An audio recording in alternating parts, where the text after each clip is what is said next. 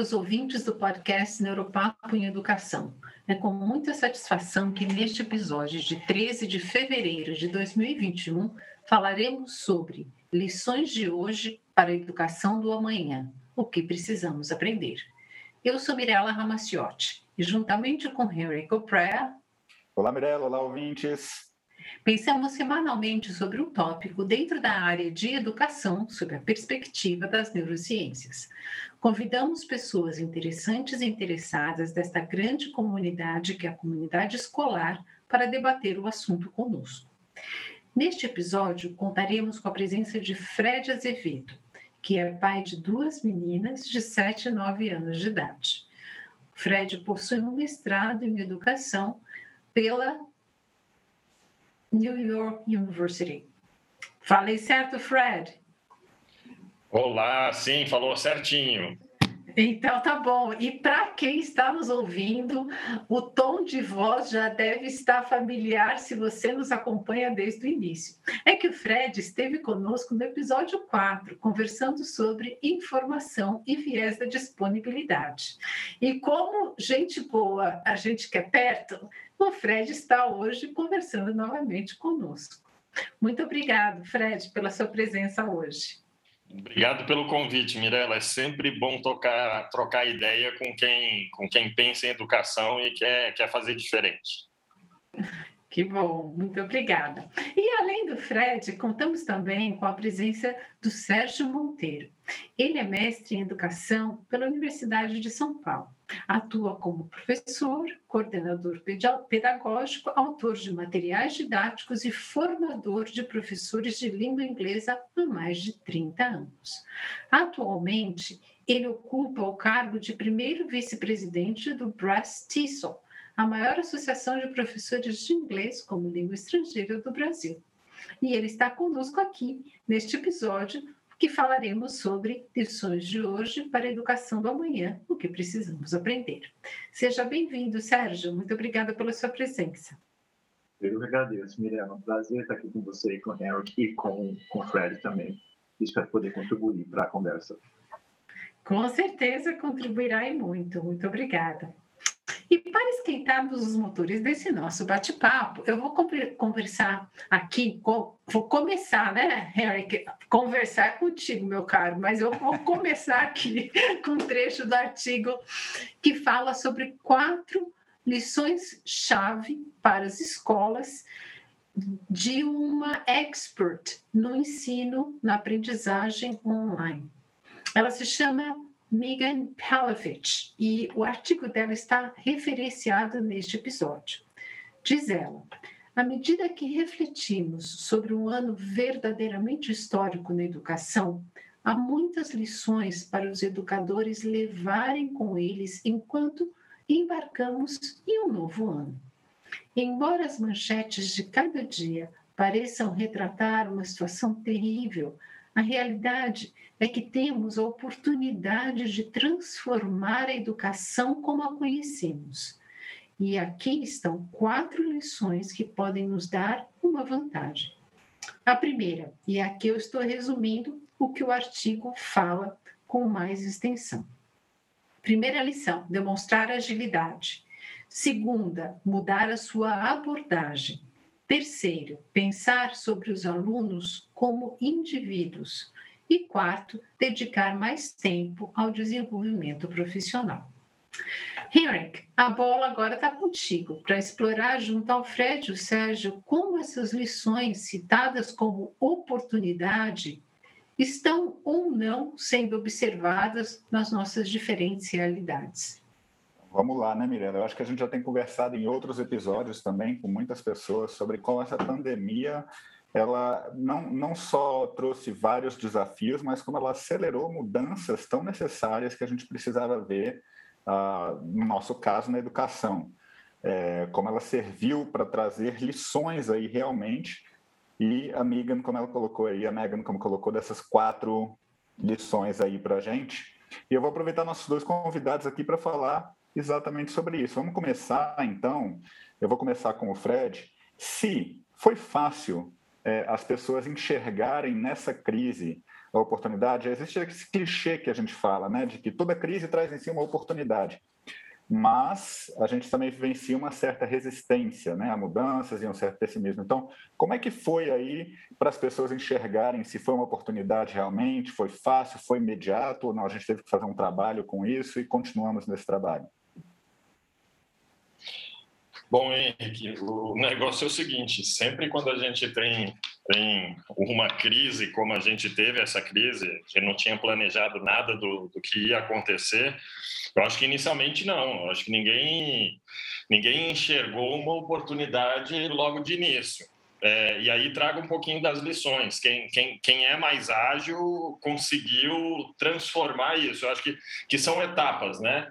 O primeiro foi o choque, aquele choque inicial de e agora? Como é que vai ser? Não tem como ser diferente. Mas tinha que ser diferente. Então, acho que, número um, foi o choque inicial, aonde trouxe uma apreensão de será que a gente vai dar conta disso? É, e, aí, e aí acho que essas quatro lições aprendidas, elas, elas são fundamentais, que você tendo essa agilidade e essa rapidez, você mudar a maneira que você fazia, você olhar o aluno individualmente, esses três, eu, diria os dois primeiros, né, que, que eu acho que até no texto ela, ela traz com muita clareza isso. Esses dois primeiros, eles, eles foram fundamentais para você começar a enxergar uma oportunidade, que é aí quando vem essa reflexão do aluno como indivíduo. Porque quando eu mudo a maneira de ensinar, a maneira de trabalhar esse aprendizado, você começa a enxergar o aluno de uma maneira diferenciada, porque a minha prática ela também se torna diferente. Né? Então, eu, eu, eu, eu voltando, né? eu te diria que, número um, foi difícil, foi o choque. Uma vez dado o choque, a gente teve que se virar. Quando a gente começou a aprender, é que a gente começou a perceber que sim, isso se torna uma oportunidade e se torna uma realidade, né? É, legal. É, Serginho, eu vou trocar para você os ouvintes aí, Serginho, porque a gente se conhece há muito tempo, né, Sérgio? Então, Com certeza. já foi natural. É, só para acrescentar uma questão que o Fred trouxe muito bem, as pessoas levaram um tempo, né? Foi o choque inicial. Você acha que para essas oportunidades aparecerem, o tempo que levou aí dessa pandemia foi fundamental também para as pessoas pararem de se agarrar aquilo que elas já sabiam e aquilo que não, isso vai acabar daqui a 15 dias, vai acabar daqui a não, um mês e pronto, vamos, vamos dar as férias para a escola e a gente volta ao normal. Você acha que isso também, acrescentando tudo que o Fred colocou, isso também eu, ajudou nisso? Eu acho que o que acabou acontecendo, Harry, foi que as pessoas é, elas lentamente começaram um, processo de, de, se adaptar, né? Porque voltando lá no tempo, quando quando isso tudo começou, a gente na, instituição na qual eu, eu, trabalhava, a gente falou não, calma, vamos fazer uma coisa meio intermediária porque isso vai ser só 15 dias, no máximo um mês. E conforme a, a pandemia foi, foi avançando, a gente foi percebendo que não, essa mudança ela teria que ser mais uh, estruturada e, e, de uma proporção muito maior. Né? Então, uh, eu acho que começou de uma forma meio improvisada e, enfim, o começo foi, foi bastante atabalhado, eu acredito que para a maior parte das pessoas foi, foi dessa forma, mas depois, conforme as coisas foram, foram progredindo, as, né, o que eu percebo conversando com os colegas da área foi que isso foi tendo que tomar uma outra proporção e diferentes frentes foram tendo que ser uh, ativadas para poder dar conta dessa nova realidade, em cima dessa questão que o, que o, que o Fred trouxe, né? É, tanto da perspectiva de, de novas formas de, de, fazer com que esse ensino acontecesse, isso tanto da perspectiva do aluno quanto principalmente, e talvez tão importante quanto da perspectiva do professor, a formação desse professor, né? Porque a gente sabe que é, a gente começou com, com, com ensino emergencial, né? E, e, eu, eu me arrisco a dizer que muitas escolas ainda, os professores ainda estão fazendo um ensino emergencial, e agora é que você começa né, a perceber efetivamente um trabalho das escolas no sentido de efetivamente preparar esses professores para que eles possam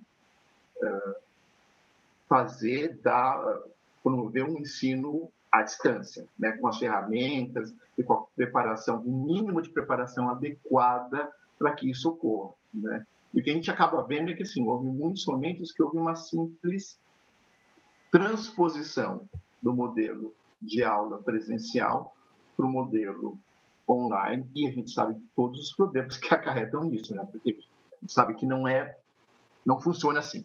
Né? Não é simplesmente eu pegar a minha aula presencial e trazer para o modelo online. Isso não vai funcionar. Então, eu acho que essa, as instituições foram percebendo que, primeiro, isso não era um, um não era só uma, uma tempestade de verão que ia passar logo, isso foi tomando corpo e as pessoas entenderam, né, as pessoas entenderam que iam ter que se preparar de uma forma mais, mais robusta para isso e estão ainda nesse processo. Não sei se eu respondi a sua pergunta, né? Desatei a falar aqui loucamente. Não, não teve pergunta, não. É exatamente isso. A ideia desse bate-papo é para isso. Eu acho que você trouxe um assunto bem interessante com relação ao desenvolvimento profissional, que eu ia tocar nesse assunto agora. E essa transposição automática daquilo que eu fazia presencialmente, passar a fazer num ambiente online, passar a fazer num ambiente híbrido, mas é, ele trouxe para a gente, essas, dentro das oportunidades, uma das, das coisas que eu enxergo, é uma oportunidade muito grande da gente realmente repensar os objetivos da educação. A gente costuma falar muito de que a, a gente hoje vive tempos muito diferentes. Né? Eu lembro quando eu era um aluno de ensino médio, não existia o Google. Estou uhum. revelando idade aqui, mas não existiu o Google. e, então, isso muda muita coisa com o nosso, nosso relacionamento com acesso à informação. Minha, minha informação deixou de ser apenas o professor em um livro didático e passou o mundo, né? passou a ser o mundo. É, e, e, você tocou nesse assunto do, das pessoas pensarem sobre o desenvolvimento profissional dos professores e, mas você também falou que ainda tem muita gente trabalhando como se fosse, e eu, e eu concordo com o que você está dizendo, ainda trabalhando como se fosse um ensino emergencial. Né? A gente transpor tudo que era feito no presencial para lá sem repensar tanto aí a parte da pedagogia em si.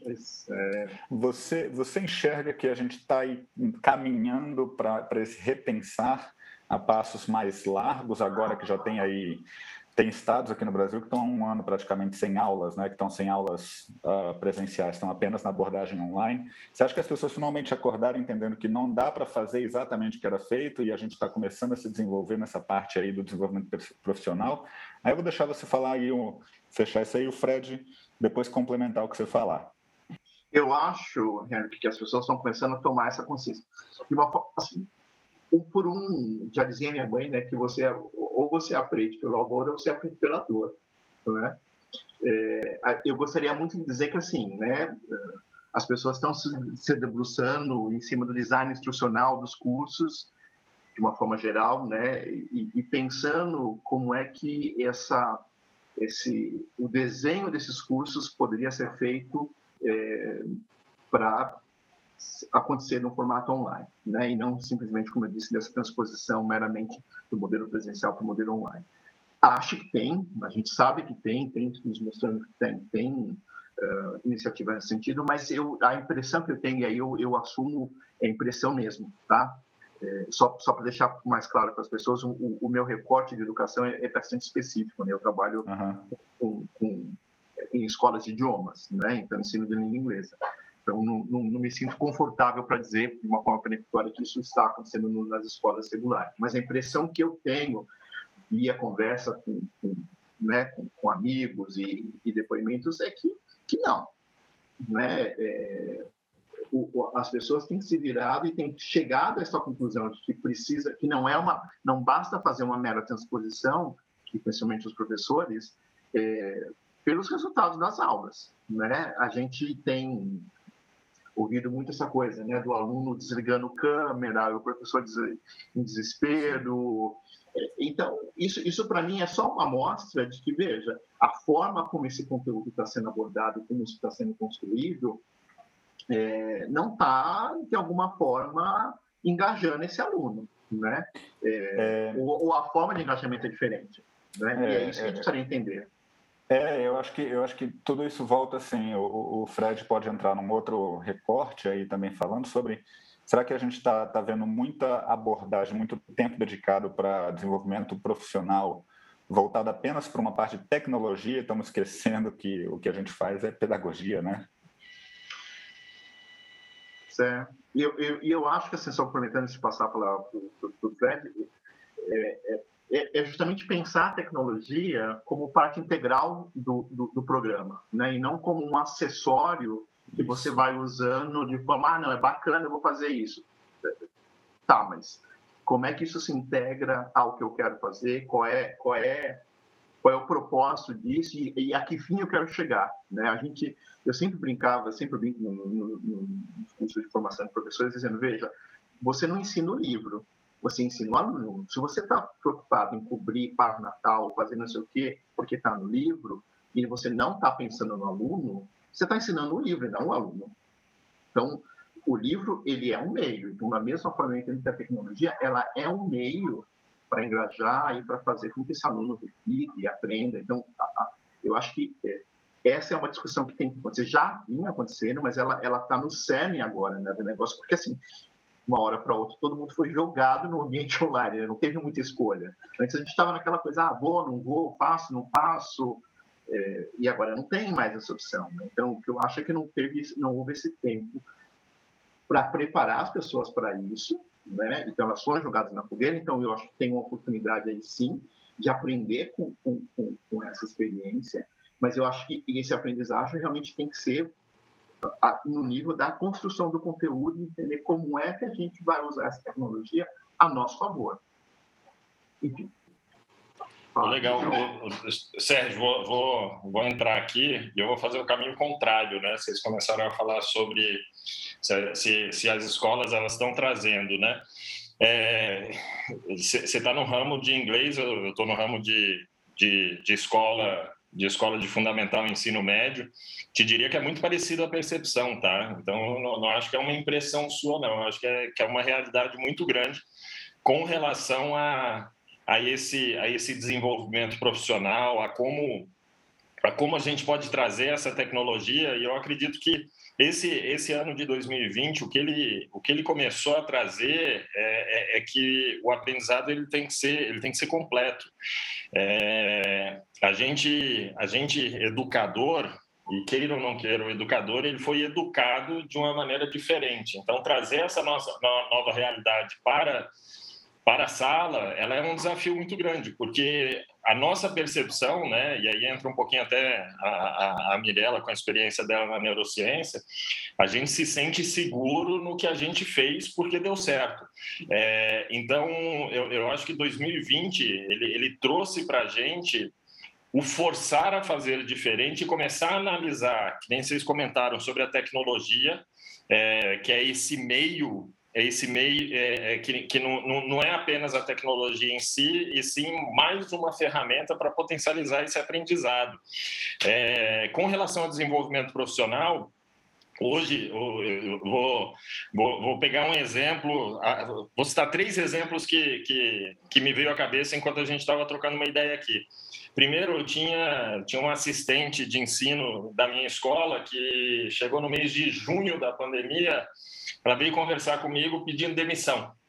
Ah, aí eu falei assim, olha, você sabe que você está numa pandemia, você sabe que você está num, num, processo de diferenciação. Ela falou, não, me apaixonei por esse mundo virtual e eu quero começar a trabalhar só no virtual. Eu quero trabalhar com criança no virtual, eu quero e eu quero ter uma liberdade maior, porque queira ou não queira, quando você está atrelado a uma instituição, você tem que seguir alguns parâmetros. E ela resolveu resolveu arriscar isso daí, tá, tá trabalhando tá trabalhando nesse sentido, é, é bem legal isso. E ao mesmo tempo, eu, eu, eu tenho tenho um diretor amigo meu, super amigo meu, que virou e, e, é o caminho contrário. Ele virou, ele falou para mim assim, pô, Fred, a gente precisa capacitar esses professores, eles têm que eles têm que saber como como como mexer com tecnologia, como fazer isso. E aí coincidentemente eu estava tava na escola na escola dele com uma família e quando ele foi conversar com a família ele começou olha lição dada lição aprendida o que que vai na lousa tem que ser. Então assim ainda existe uma dicotomia muito grande no, no discurso para a prática. É, e eu, eu acho que trazer isso essa realidade que trouxe 2020 e mostrar que os alunos estão aprendendo, faz com que o professor também queira se desenvolver um pouquinho mais, né? E, e, e queira entender, porque o desenvolvimento profissional na nossa área de educação antigamente era assim, diploma atrás de diploma, participei uhum. da conferência tal, isso, mas como é que eu ponho isso em prática? Eu acho que, eu acho que agora o desafio nosso de um aprendizado para esse futuro é exatamente isso. Putz, estou aprendendo, e agora? Como é que a gente vai praticar isso daí? Não, com certeza, Vamos, eu vou, eu vou entrar aqui agora para falar um pouquinho, porque senão a gente vai longe aqui. Mirela, vamos dar continuidade aí, que hoje a gente já viu que a conversa vai render bastante, hein? Nossa, e quando o Fred falou aí, citou meu nome, neurociência, eu já fiquei aqui toda, toda com vontade de dar pitaco, mas eu, eu, eu vou me segurar. Vamos lá. Vamos lá.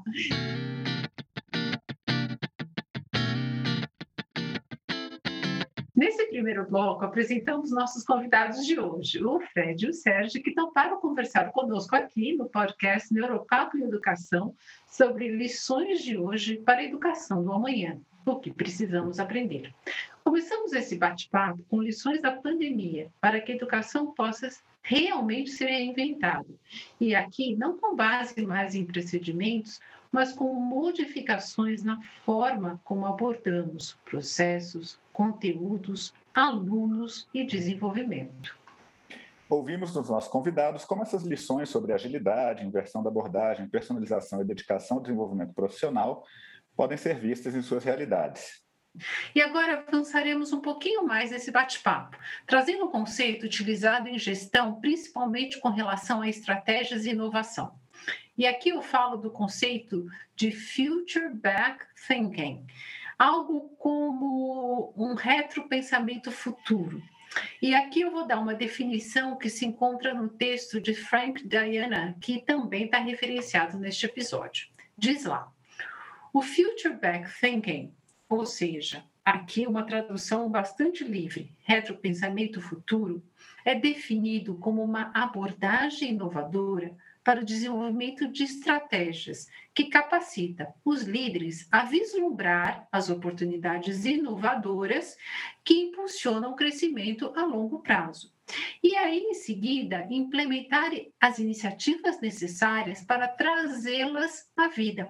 Ou seja, é como se você quisesse imaginar o seu destino final. E a partir de, desse destino, você retrocede e, e com, constrói os passos do presente para que você possa chegar a este destino. Essa abordagem, diz o Frank, também é chamada de backcasting e foi recentemente usada pelo futurista Gerd Leonhard para explorar um mundo pós-pandemia. E como esse conceito novo na, é, é novo na conversa, vamos agora fazer um jogo rápido de perguntas e respostas com os nossos convidados. Fred, o que, que lhe vem à mente quando falamos em futuro que aprende com presente no contexto educacional? É, eu acho que é quebrar barreiras, desafiar, desafiar o, o, o modelo normal. Legal. Sérgio, para você, o que, que lhe vem à mente quando falamos em futuro que aprende com presente no contexto educacional? Sabe, Henrique, quando a, enquanto a Mirella lia a definição, eu lembrava muito é, a gente no mundo de ensino corporativo, né, formação, desenvolvimento, é, existe uma metodologia chamada 6D.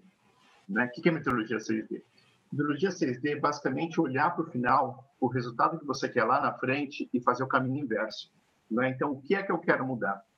É, e aí, como parte dessa metodologia, a gente pensa não só no evento de formação, mas no evento como um todo, né? O que vem antes, o que eu preciso fazer antes e quais são os atores que eu preciso é, sensibilizar, ou, que eu preciso mobilizar, o evento em si de aprendizagem e o que tem que ser feito depois, né? Porque a gente sabe, voltando lá na fala, acho que foi do Fred, no qual o professor dizia lição dada, lição aprendida, a gente sabe no mundo de desenvolvimento, lição dada não é lição aprendida. Eu, e, e lição aprendida não é lição aplicada.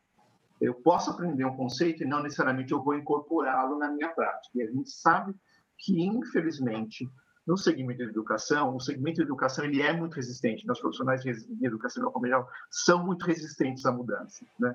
Então, eu acho que a gente, quando fala isso, eu acho que tem que pensar um pouquinho nessa experiência como um todo e quem são os diferentes atores que têm que ser mobilizados e onde a gente quer chegar. E o que, quais são os elementos que eu preciso mudar e o que eu preciso dar de suporte para que essas pessoas que estão fazer essa mudança façam com que essa mudança efetivamente aconteça.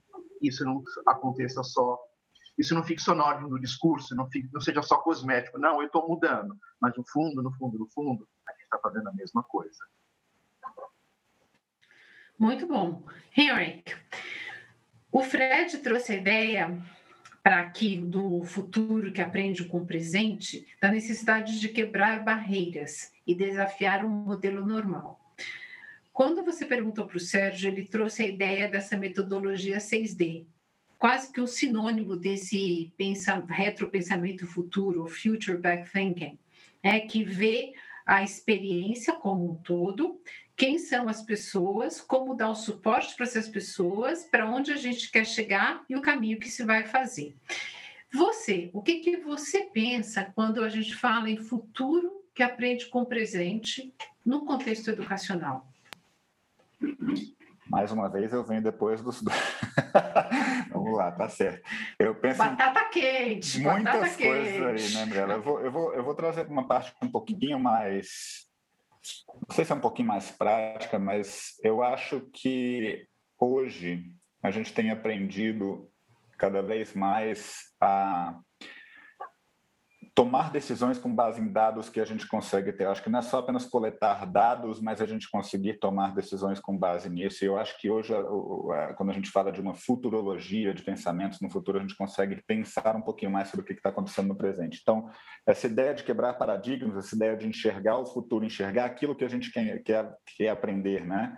Se eu for trazer para um micro, dentro de uma sala de aula, a gente estiver falando uma abordagem como um, um pensamento contrário, um pensamento baseado na forma do design, que a gente tem um understanding by design, né?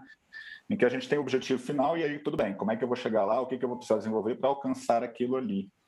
Então, eu acho que o futuro que aprende com o presente no contexto educacional, como é que a gente consegue, aproveitando um pouco da ideia do Fred, quebrar paradigmas, entendendo aquilo que os alunos que estão atualmente no contexto educacional precisam se preparar não para o mundo de hoje, mas para o mundo que eles vão enfrentar daqui a 5, 10, 15 anos.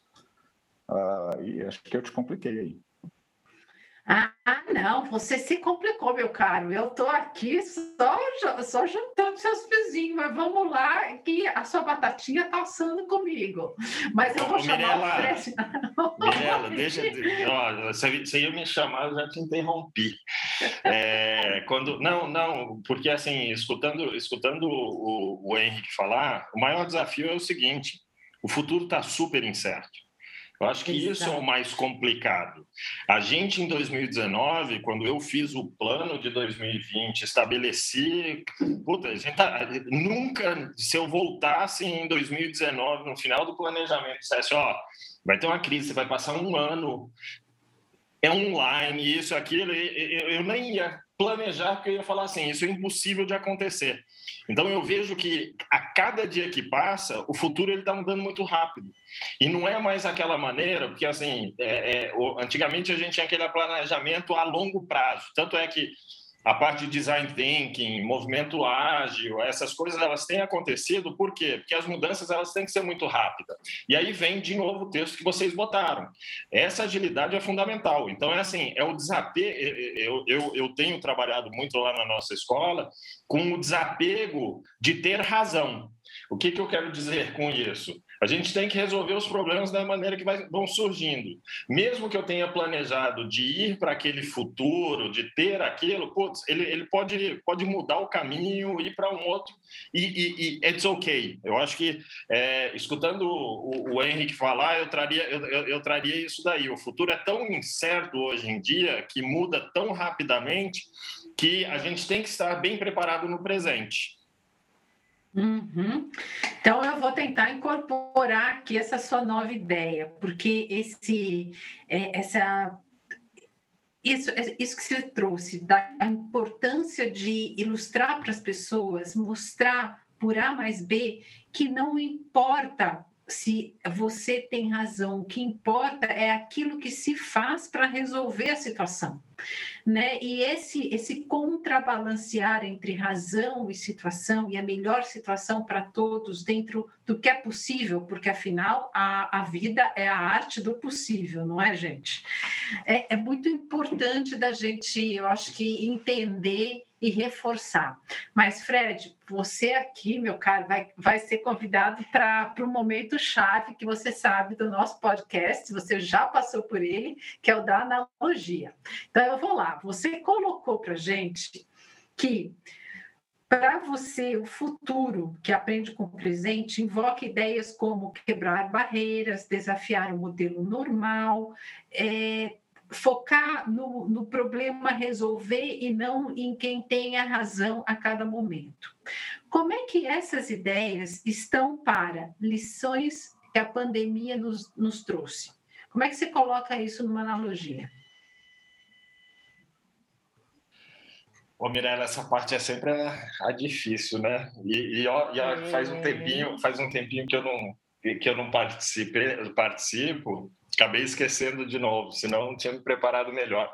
Mas eu, o, que eu, o que eu diria com, com relação a, a isso seria assim: é, a, a, analogia que eu traria é você você está você tá num barco com com mais pessoas dentro desse barco. E, e, você tem que olhar as pessoas. Você está num mar, dentro de um barco, você precisa navegar, e você tem que olhar com as ferramentas que você tem naquele momento, com as pessoas que você tem naquele momento, para que você dê continuidade a essa viagem.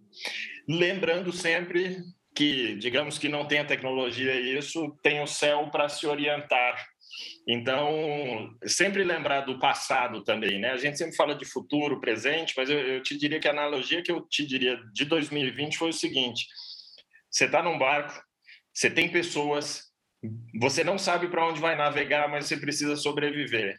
Procure e ache ferramentas para que isso seja possível para você chegar no teu destino final. E lembrando aqui que as ferramentas foram já construídas, né, Fred? Você já tinha as ferramentas, que esse seu passado, a importância da gente valorizar essa bagagem que cada um de nós tem, né? Com certeza. Muito bom. Sérgio, você trouxe então a ideia dessa metodologia 6D, que é justamente isso, desse retropensamento futuro, aquilo que vê a experiência como um todo, localizando as pessoas, quem são, dando suporte a elas, entendendo o que se passa para poder chegar a um determinado lugar. Como é que isso está para as lições que a pandemia nos trouxe? Numa analogia, para que possa ficar claro para quem nos ouve isso que você está nos passando? É, várias analogias me ocorrem né, nesse momento. Opa. Eu acho que a primeira, a, a, primeira, a mais clichê, é aquela que a gente fala, né, construir o avião enquanto ele está voando. Né? E, na verdade, o que acaba acontecendo é quando. Eu acho que o primeiro ponto é você ter um, é um ter um, um, um norte claro é, de onde você quer chegar, e aí eu acho que, pensando em termos de educação, a gente já chegou à conclusão de que assim, a gente não quer mais um ensino conteudista, um aluno que saiba só papaguear, a gente está formando um cidadão tudo, que seja crítico, que consiga lidar com essa. No mundo corporativo, a gente fala mundo VUCA, né? Não sei se vocês já ouviram essa expressão, né? E, e, e, falamos no último episódio sobre ele. Ótimo, ótimo. Então é isso. Então acho que, que é preparar esse cara para lidar com isso, porque a, a, única certeza que a gente tem é que vai ter incerteza. Né? Então, como, como, é que eu preparo isso? Né? Como é que eu preparo esse aluno para isso? Então, acho que essa analogia do avião é, em construção é bem, é bem, é bem isso, né? Eu, eu, eu tenho os passageiros, eu tenho que servir, eu tenho que chegar no lugar, mas pode ser que num dado momento, olha, eu vou ter que construir uma outra classe aqui porque mudou a necessidade. E uma segunda analogia que veio, eu, eu gosto muito de receber gente na minha casa, né? Para dar jantares. E a gente, quando o, o, o evento jantar, ele é sempre, é, ele tem um elemento de previsibilidade e um elemento de, de, do imprevisível. Uma vez eu me lembro de um jantar que eu dei e perguntei, olha, você não come isso, lá, lá? E E num dado momento do jantar, eu descubro que, olha, tem um amigo que fez uma promessa e não come não sei o quê. E aí você tem que se virar. E tem um outro que não come não sei o quê. Então, a gente planeja, mas você tem que estar. Tá... O que tem que ficar claro na sua cabeça é que o jantar não é para você, é para o outro. Então, eu tenho que ter essa flexibilidade, esse jogo de cintura de conseguir me virar com o que eu tenho na minha geladeira para poder bem atender quem está comigo. Né? Porque senão eu posso simplesmente dizer, não, mas então, o jantar fui eu que fiz está na minha casa. Então você vai comer o que eu colocar na mesa. Só que aí volta na mesma analogia que eu tinha colocado anteriormente, né? De que, de novo, eu estou dando aula para o livro e não para o aluno. Eu estou fazendo um jantar para mim e não para as pessoas que eu estou recebendo. Então a experiência é minha e não do outro. Né? Eu acho que essa flexibilidade, esse jogo de cintura, de você conseguir ir adaptando as coisas, usando os elementos como o Ted colocou, e saber onde você quer chegar com aquilo. Então, quando eu dou jantar, eu sei que eu quero que as pessoas saiam da minha casa felizes e tendo tido a melhor experiência que elas podem naquele momento. Então, se isso quer dizer que a pessoa vai estragar o prato que eu fiz, tá tudo certo. Tá tudo certo. É, porque é esse o objetivo final. Ô Sérgio, quando passar, quando passar a pandemia, vou, vou esperar esse convite para esse jantar aí. Opa, estão todos convidados. E, os jantares na minha casa são, são temáticos, hein? Oh, maravilha! Ó, oh, contanto que não tem a carne, do resto eu tô topando tudo. Mirela, você sabe que eu também não como carne, então você sabe, você imagina o desafio que é, além disso, para eu poder fazer esse jantar e agradar todo mundo. Eu não como carne vermelha também. Meu Deus do céu. Mas, Henrik, agora é sua vez, meu caro, que a sua batatinha assou vai ter que ser servida. Você já nos falou aqui que quando você é, pensa no futuro que aprende com o presente, no contexto educacional, é importante a gente lembrar das, da tomada de decisão com base em dados. E que isso ficou muito próximo, até porque decisões que tinham que ser tomadas de quantos alunos trazer, em que séries, de que forma, mediante protocolos, realmente dependeram basicamente dos dados que se tinha momento a momento. Como é que você coloca isso numa analogia com relação a, a essa ideia central da tomada de decisão com base em dados para as lições que a pandemia nos trouxe? Olha, primeiro eu queria dizer que eu tinha pensado numa analogia, aí ficou bem próximo do que o Fred falou. Eu pensei em falar a questão de cozinhar também, de você se preparar e fazer a adaptação. O Serginho veio e falou também, mas vamos lá. É, eu, vou, eu vou retomar um pouquinho do que foi falado sobre a preparação necessária que você tem que ter, e você, você mencionou isso na fala do Fred, você mencionou a questão de que todo o seu background, tudo que você aprendeu, você traz para as suas decisões de agora, você precisa entender, eu acho que a gente tem que estar sempre conseguindo buscar aquele conhecimento todo que nós temos e trazer para a situação que se apresenta para a gente poder resolver aquela situação. Então, é uma questão da sua preparação.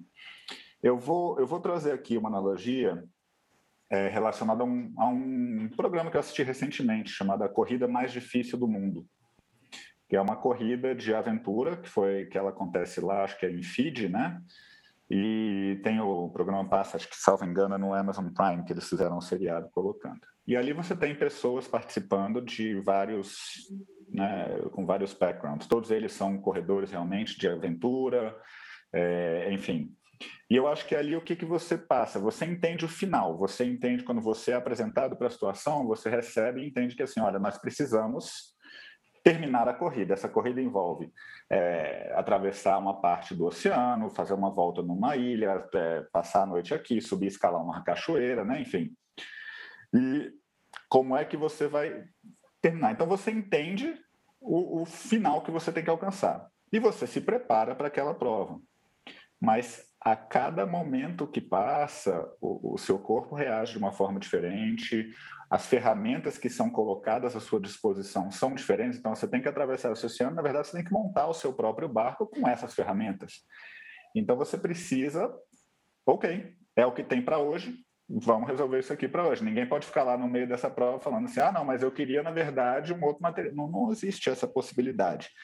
Eu acho que trazendo para o que, quando a gente está falando das lições da pandemia, da agilidade, tomada de decisões, eu acho que é muito essa questão da gente pensar em que quais são, quais são as, as aprendizagens que eu tenho da minha vivência, o que, que eu posso trazer para a situação, entendendo onde é que eu tenho que alcançar, onde é que eu tenho que chegar. Então, com a questão da pandemia, a escola fechou, a escola vai abrir, fechou hoje, vai abrir amanhã. Vai... Então, a gente sabe que precisamos trazer as crianças para um ambiente ótimo de aprendizagem, dentro dos limites que a gente tem. Não adianta a gente ficar questionando e reclamando apenas. Então, a gente, olha, é o que tem para hoje é isso.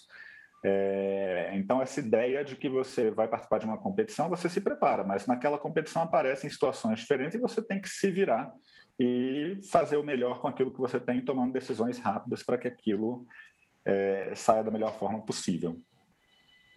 Muito bem. Como, bom, como bem diz o bom mineiro, um cotô proncovô. Conhece, Henrique?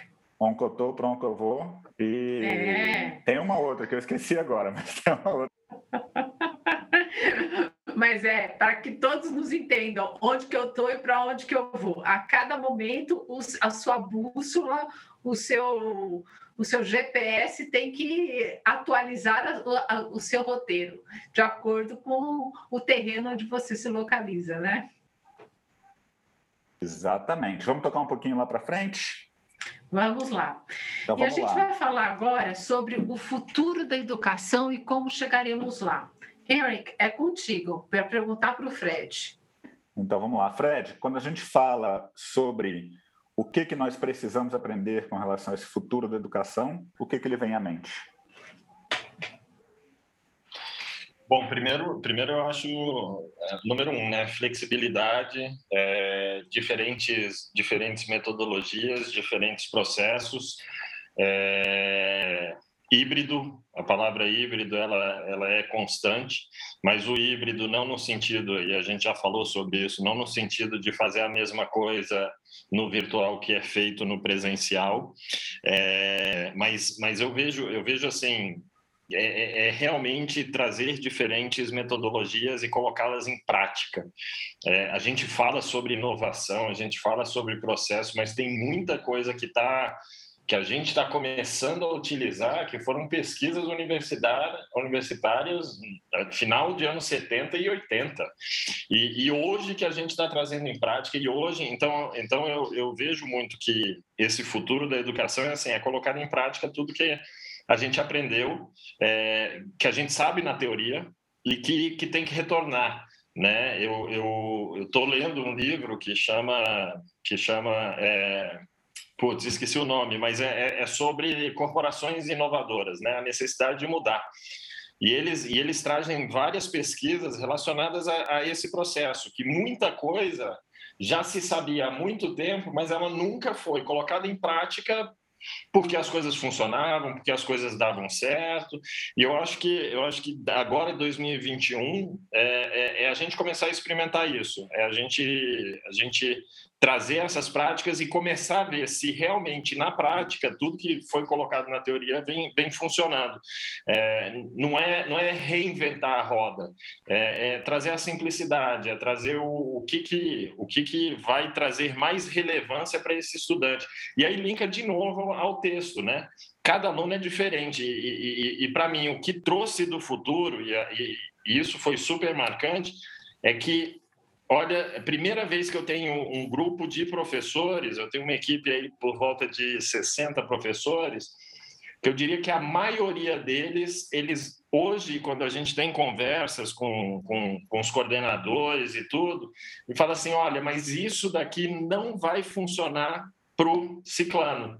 É, aí pergunta por quê? Não, porque eu vi ele em casa, eu vi como é que ele estuda, eu vi. Como... Então, é, é, é, é exatamente trazer o que a gente sabe na teoria para a prática. Muito bom, muito bom. Serginho, e para você, quando a gente fala sobre o que precisamos aprender para o futuro da educação, o que, que lhe vem à mente? Vem várias coisas, né, à, à minha cabeça. Eu, eu, mais uma vez, eu sempre penso no, no, onde a gente quer chegar, né? Eu acho que precisa, a gente precisa aprofundar essa discussão é, de que tipo de aluno a gente quer formar e o que precisa ser feito para poder ajudar na formação desse aluno. E a formação desse aluno passa necessariamente pela formação desse professor também. Porque às vezes o que eu acho que acaba acontecendo, voltando na questão sempre vou falar muito sobre a questão do discurso, né? Uma coisa é o que está na ordem do discurso, que é bacana dizer, porque, enfim. E outra coisa é o que efetivamente acontece na prática, né? Então, a gente está falando que a gente quer formar cidadãos, um aluno crítico, um aluno é, que lida com todas essas questões, a gente tem que começar isso com a equipe também, com os professores. E, tem, a gente tem que dar instrumentos para que eles possam fazer isso, porque senão vira aquela coisa, né? Por fora, bela viola e por dentro, põe bolorento, né?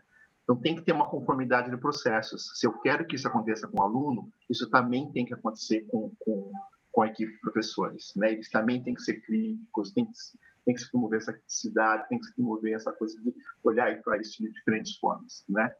E aí, voltando na questão da tecnologia, eu acho que a gente tem que, que aprender a usar a tecnologia a, a nosso favor, e não só como uma ferramenta marqueteira, ou porque é bacana, ou, né? Eu acho que tem que amarrar isso. A gente sabe que, que cada vez mais a gente caminha para uma direção na qual uh, a gente pode usar a inteligência artificial para poder fazer, ter uh, plataformas de ensino adaptativo, no qual eu consiga justamente é, é, entender o que cada aluno e desenhar né, atividades ou sequências de atividades que, que supram lacunas é, para cada aluno no nível individual. Quando a gente conseguir chegar a isso e alinhado a isso ao professor, de tal forma que ele entenda, olha, este é, é é o ponto de dificuldade que o Sérgio tem e como é que eu consigo ajudá-lo, por um lado, e por outro lado, usar o espaço da sala de aula para efetivamente promover discussões, que é o que o texto traz, né? Promover discussões, promover é, é, o aprofundamento da, da, da, experiência de aprendizagem do aluno, eu acho que aí a gente consegue amarrar todas essas coisas, né? E aí toca em todas as questões que o Fred trouxe, né? De romper paradigmas e trazer novas abordagens para a gente sair do, do meramente expositivo e, e, envolver esse aluno de uma forma mais mais holística e, e, e prepará-lo para esse para prepará-lo VUCA, né, que você exatamente, cara. É, Como é que, que você é faz isso? É. Uh, Mirela, então vamos lá. Você agora, depois do que o Serginho e o Fred já trouxeram, quando a gente fala em o que precisamos aprender para o futuro da educação, o que, que lhe vem à mente? Henrique, eu vou trazer uma coisa que o Fred falou lá no início, daquilo que não se, não se podia fazer, não se pode mais uh, deixar que isso aconteça, que é que uh, esse velho pensamento de que lição dada é lição aprendida. Não, e agora eu vou engatar a marcha da, da neurociência, porque lição dada não necessariamente, gente, se traduz em lição aprendida. Aprender requer não apenas experiências vividas ou os tombos levados, mas significa ter disposição para mudar comportamentos. E que a gente sabe que muitas vezes são arraigados. Mas essa mudança é necessária em face da relevância, da importância daquilo que se quer atingir. E agora, passando para uma educação de modo geral, nós passamos muito tempo, né, apenas sentindo necessidades, sentindo essas necessidades muito mal atendidas, deixando a realidade minar, sejam os nossos melhores esforços ou as nossas melhores intenções. Aconteceu a pandemia, e aí a gente teve que passar para o ensino remoto de forma imediata, e na verdade sem muita preparação, né, para a maioria das realidades por aí. Isso gerou um susto, como também já foi falado aqui, mas que se transformou de acordo com cada ambiente e, de novo, com a disponibilidade dos recursos, principalmente de ordem humana desses ambientes, que essa, esse prolongamento da situação de isolamento social nos deixou, se transformou em aprendizado e possibilidade para grande parte dos professores.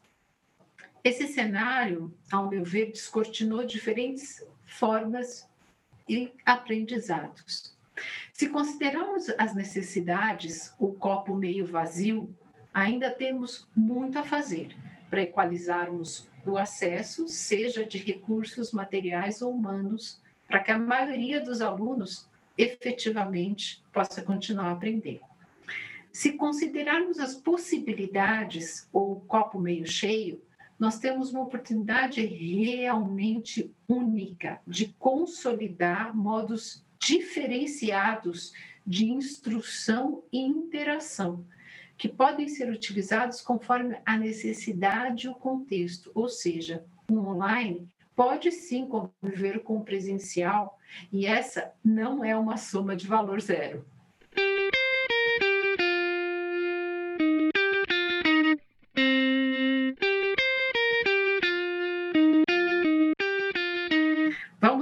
Até agora, neste episódio do podcast Neuropapo e Educação, nós conversamos com Fred e com Sérgio sobre o tema Lições de hoje para a educação do amanhã, o que precisamos aprender.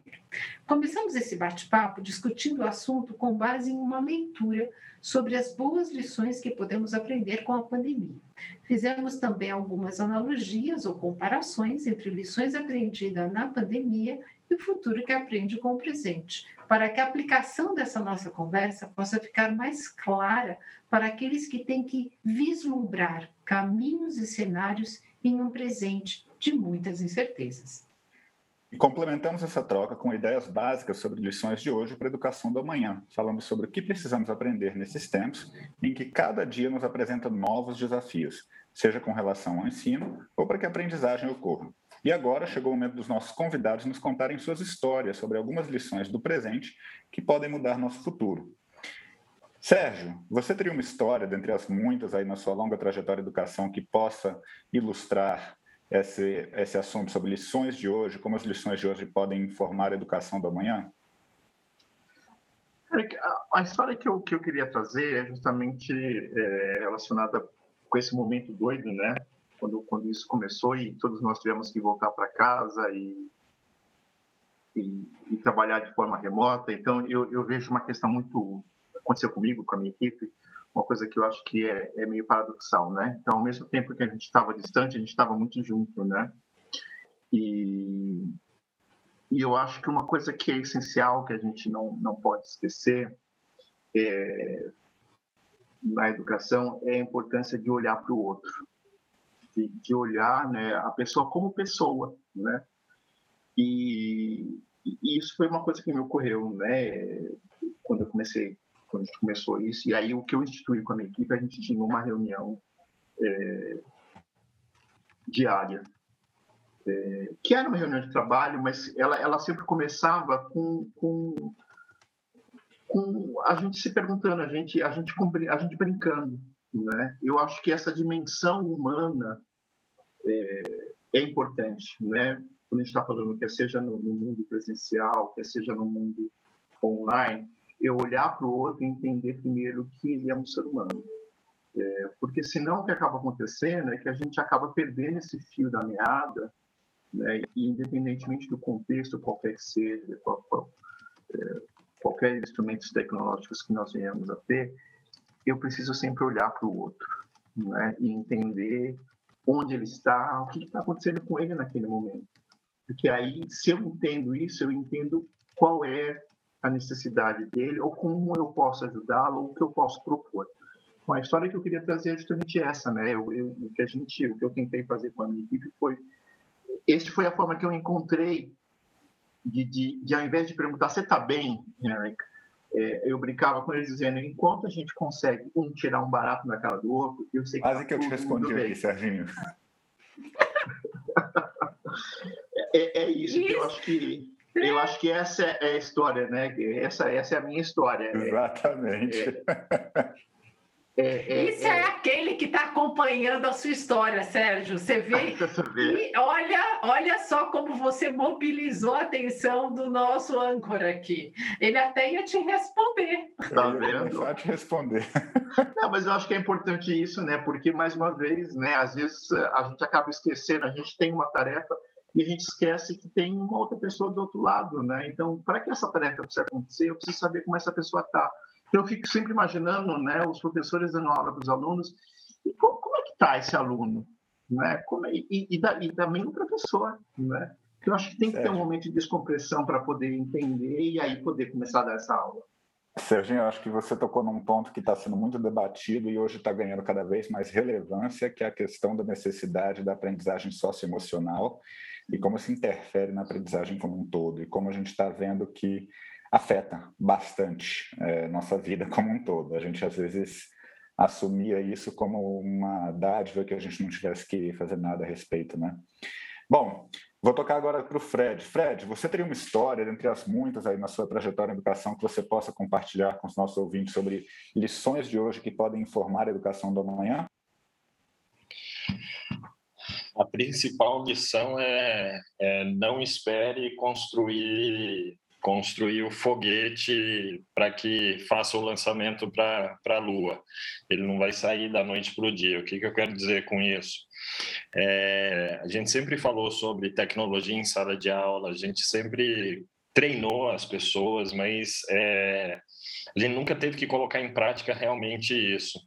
E, e para mim foi perceptível as instituições que elas estiveram adiantadas, que estiveram adiantadas durante esse período e já estão adiantadas, veio há cinco anos.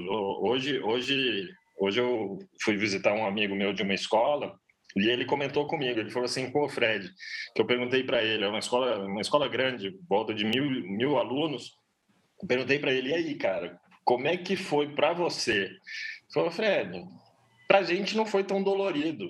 Há cinco anos a gente vem treinando os professores, há cinco anos a gente tem a ferramenta de comunicação, a gente traz isso. Então, eu acho que é, é, é ir devagar, é, trabalhar trabalhar passo a passo e, e, e experimentando trazer eu ontem ontem a gente estava tendo uma reunião sobre desenvolvimento profissional e a gente fazendo o planejamento às vezes a gente, a gente como educador, a gente quer, a gente já quer acertar a lua no primeiro tiro e, e, não, não é isso. Eu acho que a grande lição que eu trago hoje é, não vai ser a primeira vez que você vai fazer o, o seu o seu, o seu principal produto. Então, vamos prototipar, vamos errar, vamos errar rápido, é, para a gente ter um produto mínimo, para dentro desse produto mínimo ir melhorando.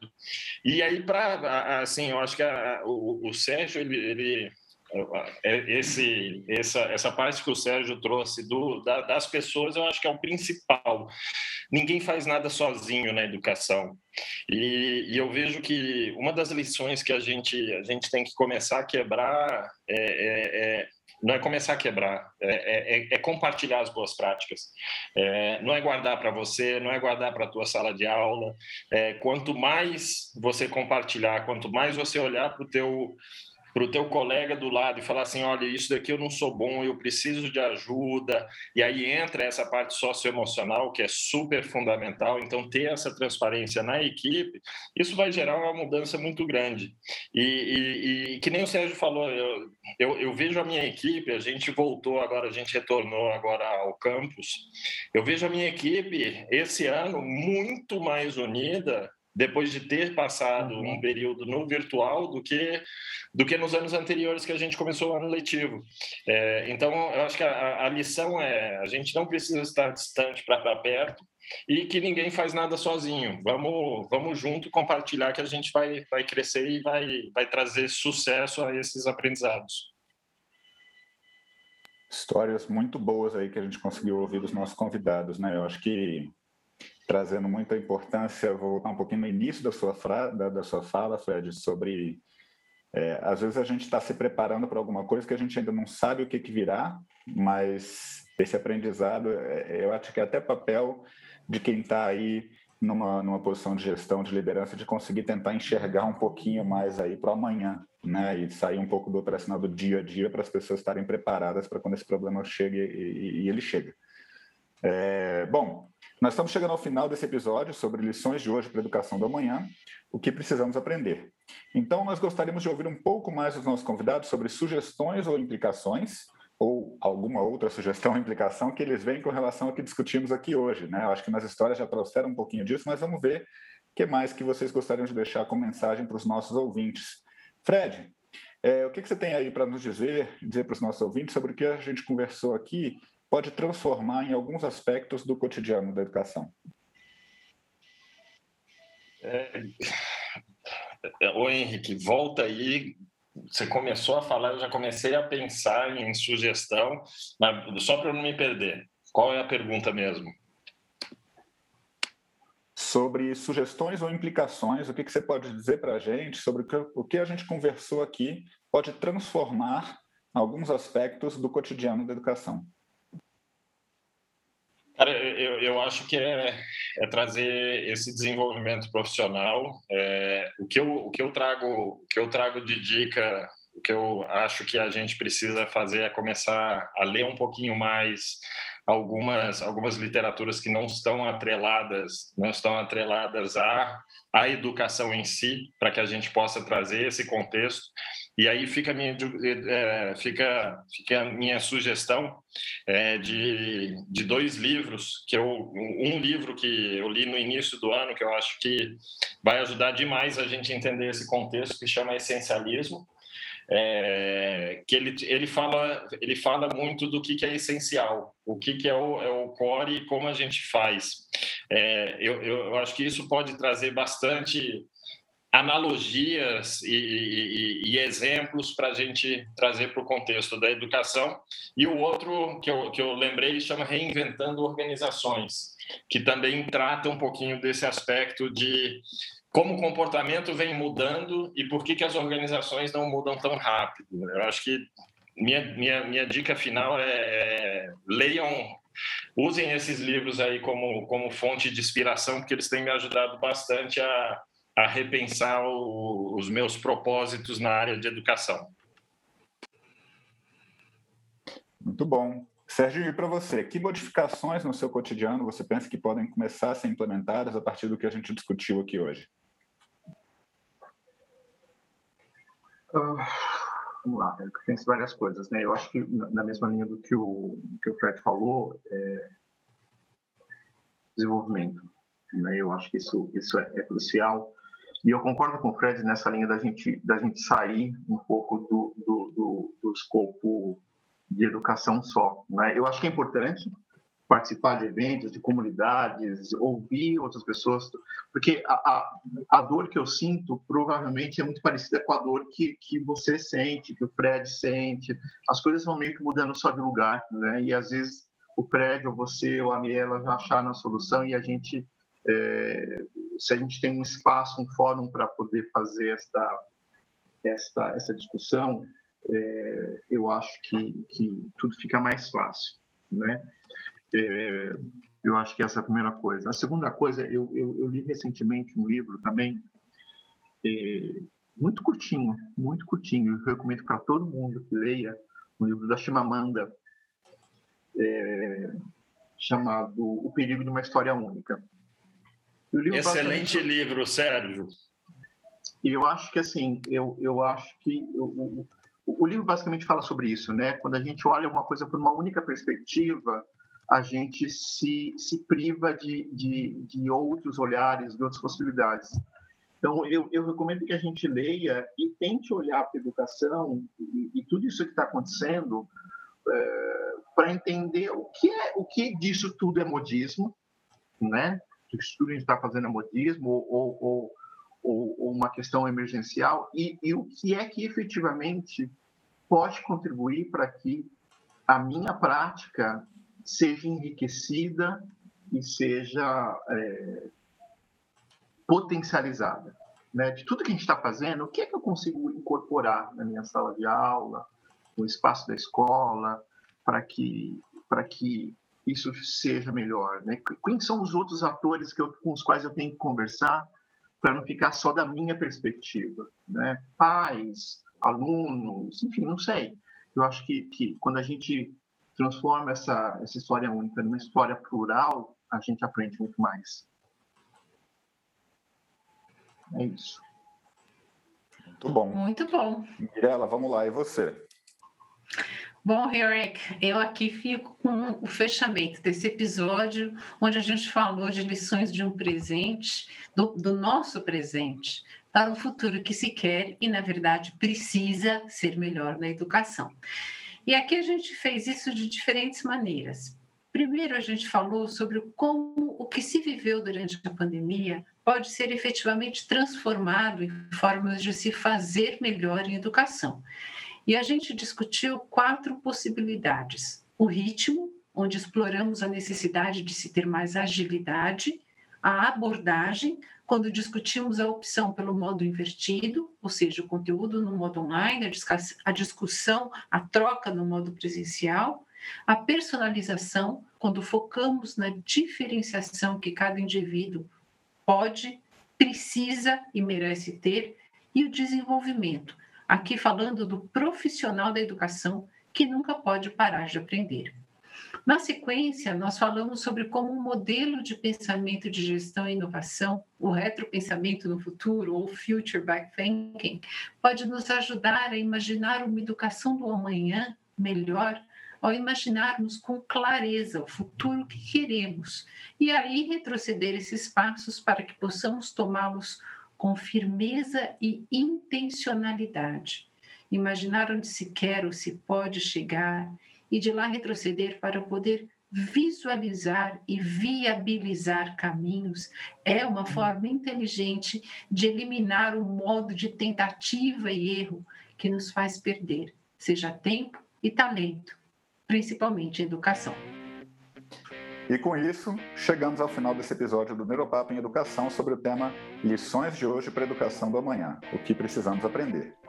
Para nos acessar, basta procurar nos nossos canais disponíveis, como no Spotify, no Apple Podcast, Google Podcast, no Anchor e alguns outros aí. Se você tem um tema dentro da educação que quer que seja debatido aqui sobre a perspectiva das neurociências, mande seu recado para o nosso e-mail, neuroeducamente.gmail.com. E para aqueles que querem mais, nossos episódios são produzidos semanalmente e publicados no final de semana. Se você curtiu, espalhe e divulgue para seus amigos. O nosso muito obrigado de hoje para os nossos convidados que estiveram aqui conosco, trocando ideias, sedimentando conhecimentos, aprofundando os conceitos sobre as lições de hoje para a educação do amanhã, o que nós precisamos aprender. Fred, muito obrigado a você pela sua participação aqui mais uma vez no nosso Neurovab Educação.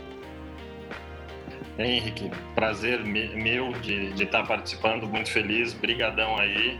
E próxima vez, quem sabe, jantarzinho na casa do Serginho. Então, todos convidados. Convidado. Vamos fazer uma gravação ao vivo no podcast lá. Vamos fazer com, com jantar, hein, Serginho? Serginho, aproveitando, brigadão pela sua presença aqui. Obrigado eu, foi um prazer. Obrigado, Mirella. Obrigado, Henrique. Obrigado, Fred. Foi uma delícia estar aqui com vocês. E o próximo é aqui em casa, jantar temático. Olha vamos só, cobrar, Nossa Senhora! Cobrar. Já pensou? que delícia! É. E Mirella, é, muito obrigado também a você pela parceria de sempre. Tamo junto aí. Oh, sempre, sempre. Muito obrigada a você, Henrique, e aos nossos convidados. Um prazer enorme receber você novamente, Fred. Foi uma, uma conversa muito gostosa e que ficou muito mais interessante com a sua participação. Obrigada mesmo. E Sérgio. Sérgio, querido, um grande prazer enorme estar com você aqui, partilhando, ouvindo, essa riqueza de conhecimentos que você trouxe para esse tema tão difícil, mas porém necessário para que a gente entenda e possa ter cada vez cenários mais claros